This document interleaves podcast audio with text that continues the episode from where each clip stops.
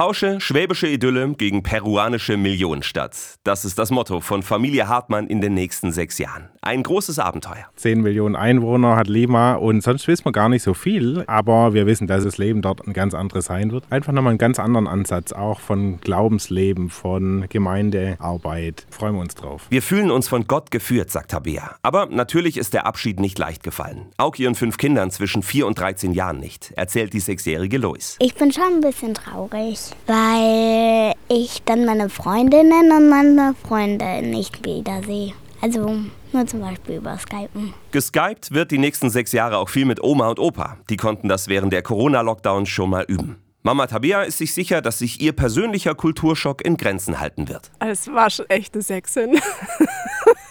Habe ich ja schon einen heftigen Umbruch in meinem Leben hinter mir und kann so ein bisschen erspüren, auf was ich mich einlasse. Und wer sich als Sechsin schon mal erfolgreich im Schwabenland integriert hat, der schafft das auch in Peru.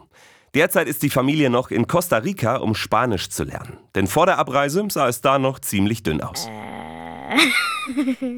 Hola.